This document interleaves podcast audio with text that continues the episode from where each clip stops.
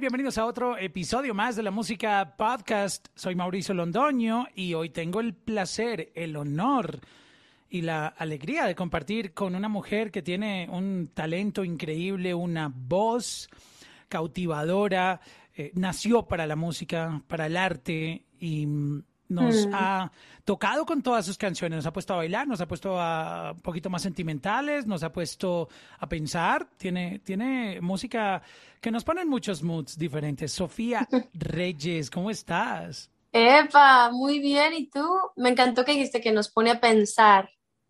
Claro, Interesante claro. eso. Yo no sé si todo el mundo le pone cuidado a las letras profundamente porque eh, las canciones tienen muchas partes, ¿no? Hay gente que conecta con el beat, le gusta la melodía y puede que la letra sea de, de despecho, de desamor, pero la- se deja llevar por el vibe, por la melodía. Es verdad. Pero hay otras personas que se concentran en la letra y esa letra los toca y, y se ponen en la tarea de investigar más profundamente qué fue lo que el artista quiso decir, ¿no? Que ustedes también usan ciertos códigos en, en- en las letras de las canciones para, para darse a entender, ¿no? Claro, claro, claro. Es, es un arte muy bonito. eh, las letras. Yo realmente admiro mucho a, o sea, la letra de una canción porque a mí naturalmente lo que más fácil se me hace y hasta lo que más disfruto y lo que me es más natural es meter melodías. Jugar con melodías puede ser muy, muy divertido para mí. Y a la hora de poner una letra, ahí es cuando sí es divertido, pero cuido mucho y es todo un proceso y, tiene su magia también la letra. Lo, lo, lo he aprendido también de muchos amigos y compositores con los que he estado trabajando y en el estudio y todo, y, y me gusta mucho aprender de cómo la gente escribe. Y, y ahí vamos, cada vez creo que he encontrado mucho mi forma de escribir y el humor con el que escribo y, y lo que resuena conmigo. Pero sí, 100%. ¿Cuál ha sido ese tip o esa conversación o esa sesión donde aprendiste algo que mejoró tu manera de, de componer, que, que te llevó como a, a entender un poco más la, la composición? Y mm, uno siempre aprende de alguien algo que cuando Siempre. uno lo aplica dice, wow. e- esto- Siempre. esto me, me está cambiando. So, ¿Puedes compartirnos un poco esa, esa historia? Claro, creo que hay dos personas que llegan mucho a mi mente que he admirado mucho a la forma a la hora de escribir. El primero va a ser Ricky. Creo que Ricky, Ricky Montaner es una de las personas, para mí, de los mejores compositores que hay de estas nuevas generaciones. Y en su momento me enseñó mucho a escribir. O sea, yo escribía mis canciones y él me daba mucho como input de, mira, pero ¿por qué no así, tal y tal? Y realmente a la hora de escribir hay ciertas cosas que se me grabaron que las tengo muy presentes, ¿no? Y, y a él agradezco mucho eso y también a Camilo. Camilo eh, para mí es de los mejores compositores también y tiene una esencia muy clara, es muy auténtico y, y yo, ve, yo veía como Camilo leía mucho y palabras que no conocía las escribía y buscaba la definición y él se encargaba realmente en en tener más conocimiento, eh, ¿sabes? Sobre todo esto. Y, y, es muy bonito cómo usa eh, sus, las palabras en las canciones. También tiene, hay algo muy complejo en escribir canciones con las letras más sencillas. Hay algo, a veces es más difícil escribir algo más sencillo, ¿sabes? No, no tiene que ser siempre tan deep y tan complejo y entonces una metáfora y te fui tiene eso su bonito, pero también tiene algo muy retador y muy mmm, como de rompecabezas, escribir algo muy sencillo. Entonces, eso lo he aprendido bastante sí. de ellos. Y mucha gente, mucha gente que, se me ha, que, que, ha estado en mi camino. Shari Short es gran compositora también, que le he aprendido bastante, pero no sé, ellos dos me llegaron a la mente ahorita, en especial en español. Es bien interesante que la parte que tú mencionas de, de, de, las letras sencillas, esas letras sencillas a veces son más complicadas. Cuando tú quieres ser básico, encontrar esas palabras correctas este, para dar ese mensaje básico que parece fácil, pero creo que es la parte más, más complicada cuando uno quiere ser minimalista, ¿no? Total, es complicado. Creo que En el mundo urbano lo hace muy bien Raúl Alejandro, me gusta mucho. Osuna también me gusta mucho cómo lo hace. Entre muchos, Darel es alguien que me gusta mucho cómo escribe, Farruko también. Eh, hay muchos, no sé, e, es algo que yo observo mucho y me gusta como que ver esa simplicidad, tal vez, como tú dices, ese minimalismo, pero, pero con un gusto muy bonito, qué sé yo, e, es, algo que, que, definitivamente exploro.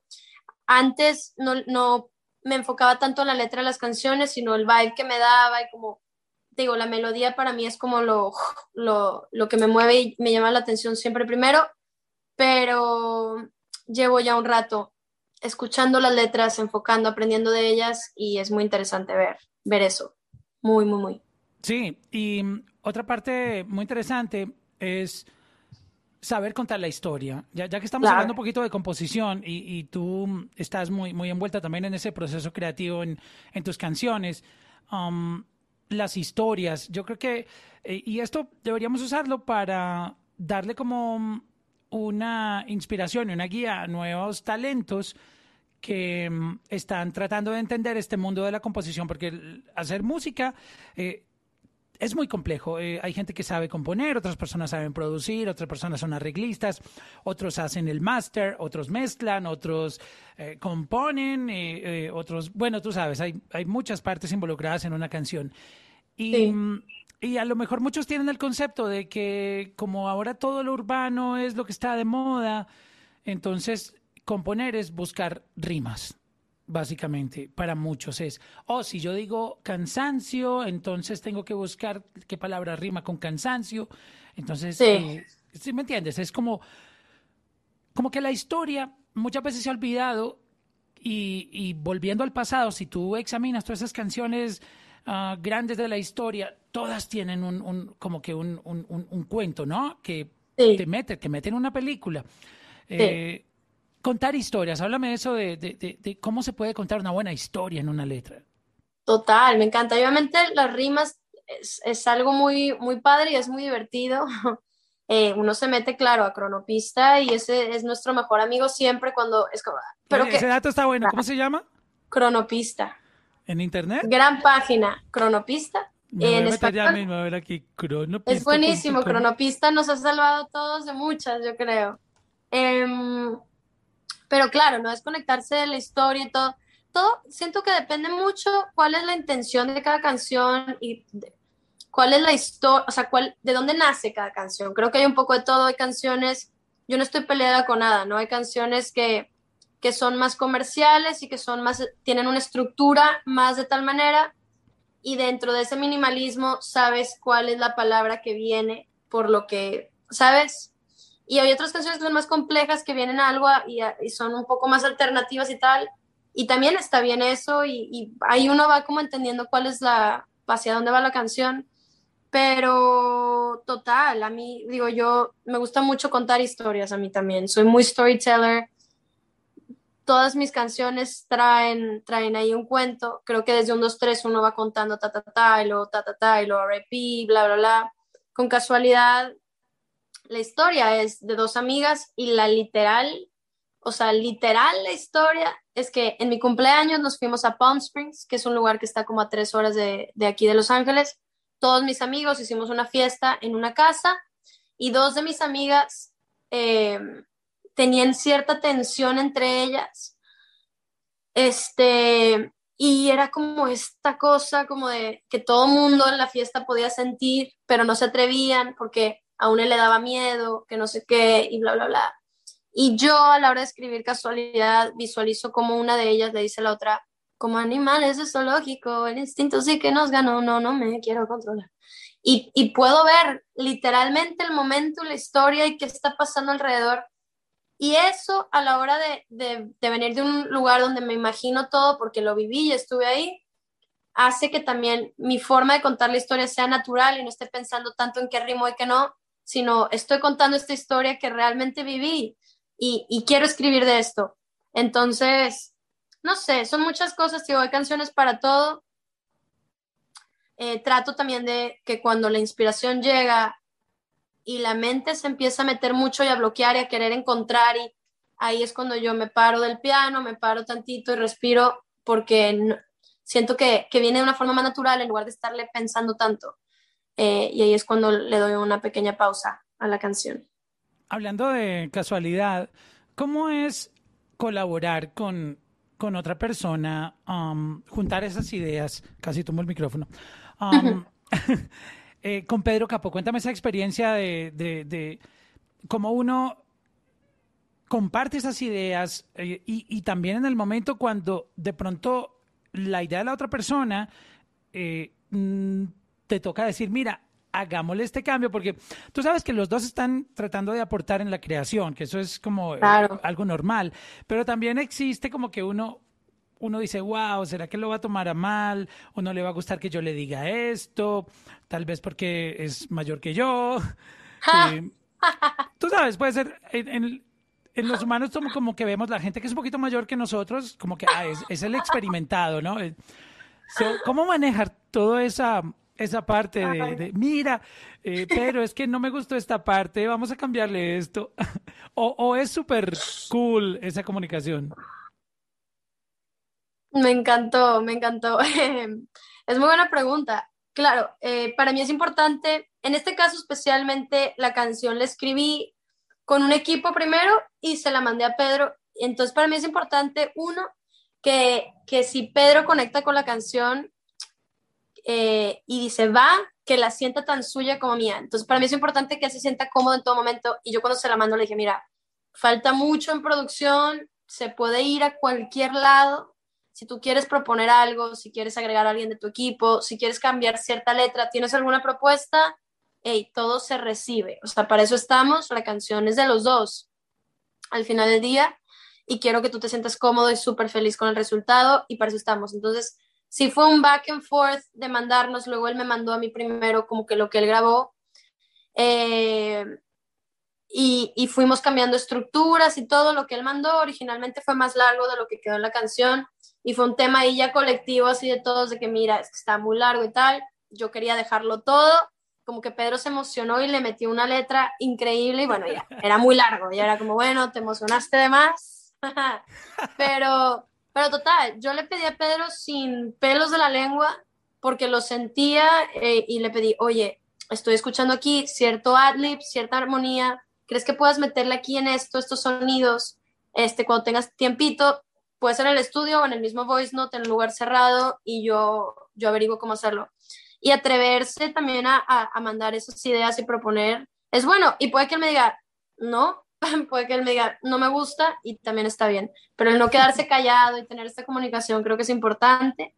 Em, y así, y lo mismo con el video. El video, yo siempre empiezo con ideas de Pinterest, las mando al equipo, al, al director, él me regresa una propuesta en base a lo que yo mando muchas veces y como, mira, yo pienso esto y yo se lo mando a Pedro, oye, digo, también todo el equipo, ¿verdad? A la par, pero como que para mí era importante tener esta comunicación con Pedro y que él se sintiera cómodo y que no fuera tan de, de label tras label y tan como así, sino de una manera muy personal. Y, y funciona bien, a mí me ha funcionado muy bien así. Algo que, que, es bien interesante dentro del proceso creativo, ahora que estamos hablando de, de esta colaboración tuya con Pedro Capo, es que las personas o los fans escuchan la música cuando ya está el producto final y salió masterizado, mezclado, después de un proceso. Pero eh, ellos no, no tienen en cuenta que el artista muchas veces se pudo haber enamorado de la versión número 2 o del demo original. y esas canciones pueden tener siete, ocho, nueve transformaciones distintas o mezclas, eh, diferentes sonidos. ¿Y qué tanto toca ¿qué, tan difícil es desacostumbrarse de, ese primer sonido que te enamoraste? Porque eh, me ha pasado muchas veces que se, he participado en algunas producciones y, y es tan difícil soltar ese sonido del que tú te enamoraste. Sí. Sí. Um, a ver, no te dudes a veces, ¿será que eh, escogimos la versión que no era? ¿Cómo manejar esa parte? Sí, claro, es, es todo un... Uh, eh, con un 2-3 me pasó bastante que la, la, versión original, la letra original a mí me gusta más hasta la fecha y me atrevo a decirlo. Eh, no por parte de Jason y de la Ghetto, lo que ellos le metieron es increíble, pero la canción original de 1, 2, 3 era completamente en español. Mi parte hablo. Eh, el segundo verso ya no está y era una letra increíble. Entra Jason Derulo y me encanta lo que hace, pero es aprender a soltar este segundo verso que ya no va a estar, ya no va a existir, por más que te guste. Y son cosas así. La letra de 1, 2, 3 empezaba, digo, la canción ahorita que está afuera dice, Oh baby, I'm thinking maybe that you were always a piece of. Y me encanta, pero la original decía, Parece que perteneces al basurero de la ciudad y el alma que, quise y el alma que trae, fuck, se me olvidó. Parece que perteneces al basurero de la ciudad y el alma que traes puesta ni con mangueras se va a lavar. ¿Dónde están tus modales que no aprendiste ni a saludar? Parece que hoy me gustas un poco más. Y fue un debate heavy como entre español, inglés, mitad, mitad, dejo, pongo, tra, tra. Y, y sí fue un tema de soltar. A mí me gustaba mucho ese verso en español y por muchas cosas se tuvieron que mover y así. Y ha sido todo un journey entre yo también defender más cuando siente mi intuición de esto es lo que quiero dejar, no lo voy a cambiar. Y por otra parte, el aprender a soltar y desprenderse y el poder escuchar y al final todo es para bien. Entonces es un balance y entre los dos y he aprendido mucho a, soltar. Antes era más aferrada a mis letras, a mis canciones y mis estructuras y como yo, y he aprendido a soltar bastante. Así que es loco. Qué bonitas historias de, lo que hay detrás de una canción. Um, aún así, la, hablando de un, dos, tres, imagínate todos los records que, que ha roto. Um, Loco canción, sí, es eh, una de las canciones más duras de este nuevo milenio. Eh, mm. Definitivamente, además que conectó ¿no? Eh, nuestra cultura latina con la cultura americana, anglosajona en el resto del mundo. pero, pero queda, queda esa nostalgia, ¿no? De, que uno quería esto, lo otro. ¡Wow! Qué, qué bonito esta, estas historias.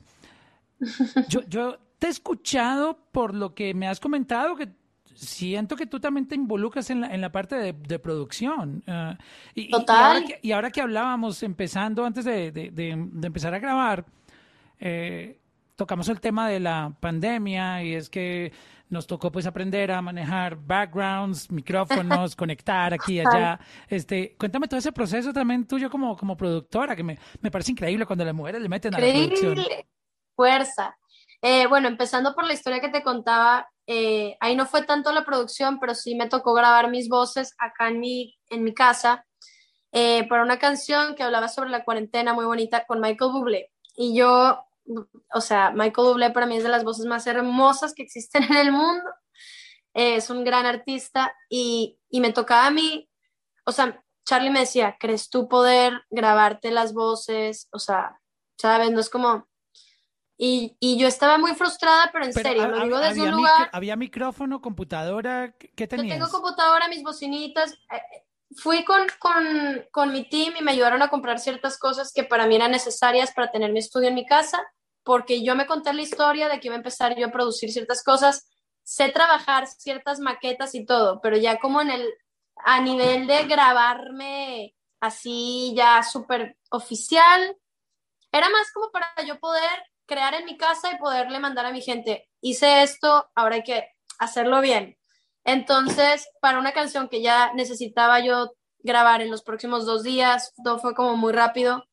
Para mí sí me entró mucho miedo y mucha frustración y yo decía, es que, ¿por qué la tengo que grabar yo? O sea, no, no va a quedar bien y, ¿sabes? Si Michael Bublé, es tu oportunidad de brillar. Michael Bublé, yo que le voy a estar mandando a Michael Bublé un sonido horrible, o sea, yo quería morir y hacía Zoom con mi productor y me trataba de explicar y yo no entendía nada y era una frustración. La verdad, insisto, sí, sí fue un reto muy cañón, esto fue muy al principio de la cuarentena, logré hacer buen trabajo y todo y me sentí muy orgullosa, pero sí fue como entre tantos artistas y canciones y todo y era con, con Michael Bublé. Pero bueno, esa es una historia, la otra es que con, con Tom, que hago la mayoría de mis canciones, este, él es un productor increíble, él es de Ámsterdam, entonces es muy interesante ver cómo uno le emociona mucho aprender del reggaetón. Él se llama Tom y yo ya le digo reggaetón porque todo el tiempo está haciendo ahora reggaetón. Este, le he enseñado cumbia regional mexicano, estamos escuchando tumbados y, y lo traigo en chinga como él también me trae en chinga a mí, ¿verdad? Y él trae muchos sonidos EDM, entonces encontramos cierto balance muy interesante. Y es alguien que, que agradezco mucho tener en mi vida porque no es fácil encontrar gente que tenga el mismo, como la misma estética, el mismo gusto eh, hacia la música tal vez que uno y que yo pueda sentarme, porque yo no estudié música, y de repente yo tengo esta idea y no sé ponerla en palabras porque yo lo que escucho son sonidos huecos de quién sabe qué, pero lo tengo muy claro, pero no lo sé decir y a veces eso frustra y poder tener una persona que yo voy a decir, ah, y él ya lo está haciendo, es algo muy cañón. Entonces los dos empezamos en cuarentena, ya como al mesecito donde ya salíamos y ya empezamos a sentarnos y a crear sin ningún tipo de eh, nada, ni límite, ni expectativa, ni nada. Y los dos hacían un wave muy cañón, donde él también hacía melodías, yo también letra, no sé qué, producción, a ver, métele este. Este sonido picaste esto, te equivocas, me gustó ese sonido, a ver, tráelo acá, vamos a hacer esto, Entonces, juntos hacemos todo eso. Yo no soy la que le mueve la computadora, pero, pero me encanta sentarme en el estudio y poder escuchar lo que mi cabeza está escuchando y poderlo hacer así y de manera muy personal y muy presente, para mí es lo mejor. No me gusta mucho trabajar como la producción ahí al otro lado y me la mandan y luego yo regreso y entonces vuelven a a mí me gusta estar en el estudio y hacer todo ese proceso porque realmente creo que es donde la magia pasa y hay accidentes que terminan siendo el sonido principal de, la canción y así, nunca sabes. Es muy divertido. ¿Sabes una cosa? Hace poco hablaba con, con, un amigo que es abogado de artistas, se llama Pierre Hachard, y uh, estábamos en, en, en, un podcast debatiendo este tema de la producción y, y, se habló de que los productores más grandes de la historia mm. no saben música, no son técnicos y tampoco se sientan en la consola ni en la computadora, son los que hablan, mira, ponle esto, súbele aquí, hazle esto, métele aquí, no me gustó esto. O sea, son personas que tal vez ese talento especial de no estar metido en esa parte técnica los hace especiales y los pone a otro nivel. Total, yo sí lo creo, yo digo, ha sido muy interesante ver cómo échalo para acá o tal y, y hablando con Tom y todo tenemos el mismo porcentaje de producción, él como yo, y de composición también, él como yo. Y es, es muy padre, es muy padre eso y, y, también para mí yo decirme como, wow, o sea, qué loco. Y, y no, digo, no con mucha gente lo he podido hacer porque es tener la confianza y con ciertos productores en el camino que me ha pasado que les digo, oye, tal, tal, tal. Y para ellos es como, no, hey, yo tengo mi idea. Y, ¿sabes? Y es, es padre encontrar a alguien con quien tú puedas hablar el mismo idioma y es exactamente el mismo, es como un chun, chun, chun. Y hacemos todo juntos desde cero y me ha funcionado muy bien y me da mucha paz, o sea, toda la paz del mundo, porque si soy medio piqui con, con mi música o bastante y, y ahí es donde sale Sofía controladora un poco. Pero que de repente tengo que relajarme un poco. A ese perfeccionismo es bueno, es, es bueno porque tú te exiges a ti misma porque tú quieres dar quieres dar lo mejor y aparte eh, lo que quieres es superarte, ¿no? Eh, como, como artista, eh, siempre estar dando lo mejor. Sí, es verdad, es verdad. Entonces, eso, eso es. Entonces, insisto, cuando a veces trabajo con productores que están en otra parte del mundo, ahí, me, ahí es cuando sale mi, mi Sofía Control un poco porque me gusta poder estar yo en el espacio y poder escuchar justo lo que, lo que mi cabeza escucha, ¿sabes? Oye, este, el tiempo se nos va agotando, pero de verdad que hablar contigo es, es bien, ah, bien interesante. Este, se nota que tienes una, pasión impresionante por, por la música. Obviamente, con, las canciones que, que, conocemos de ti lo, lo, lo, captamos, pero, pero hablar contigo es, es, otro vibe. Se te siente, obviamente, eh, esa pasión por, la música. Y, y, de verdad que estaremos muy...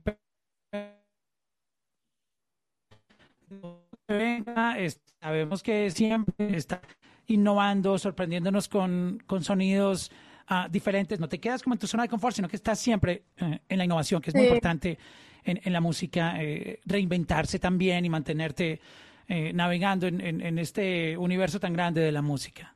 Es verdad, es verdad. No hay nada más bonito y, y saber que no tenemos reglas, ¿sabes? Que no hay límites y que uno puede crear y hay tanto de qué inspirarse y agarrar. Así que divertido eso de, explorar. Eh, y gracias. La verdad que muy bonito hablar contigo. Fue también una entrevista muy diferente, muy enfocada en, en, en el como detrás de una canción y, y, hace mucho no me sentaba como yo, o sea, a mí me sirvió de tarea como, ¿sabes? Recordar ciertas cosas. Entonces, muy agradecida por el tiempo, el espacio y pues Espero vernos pronto.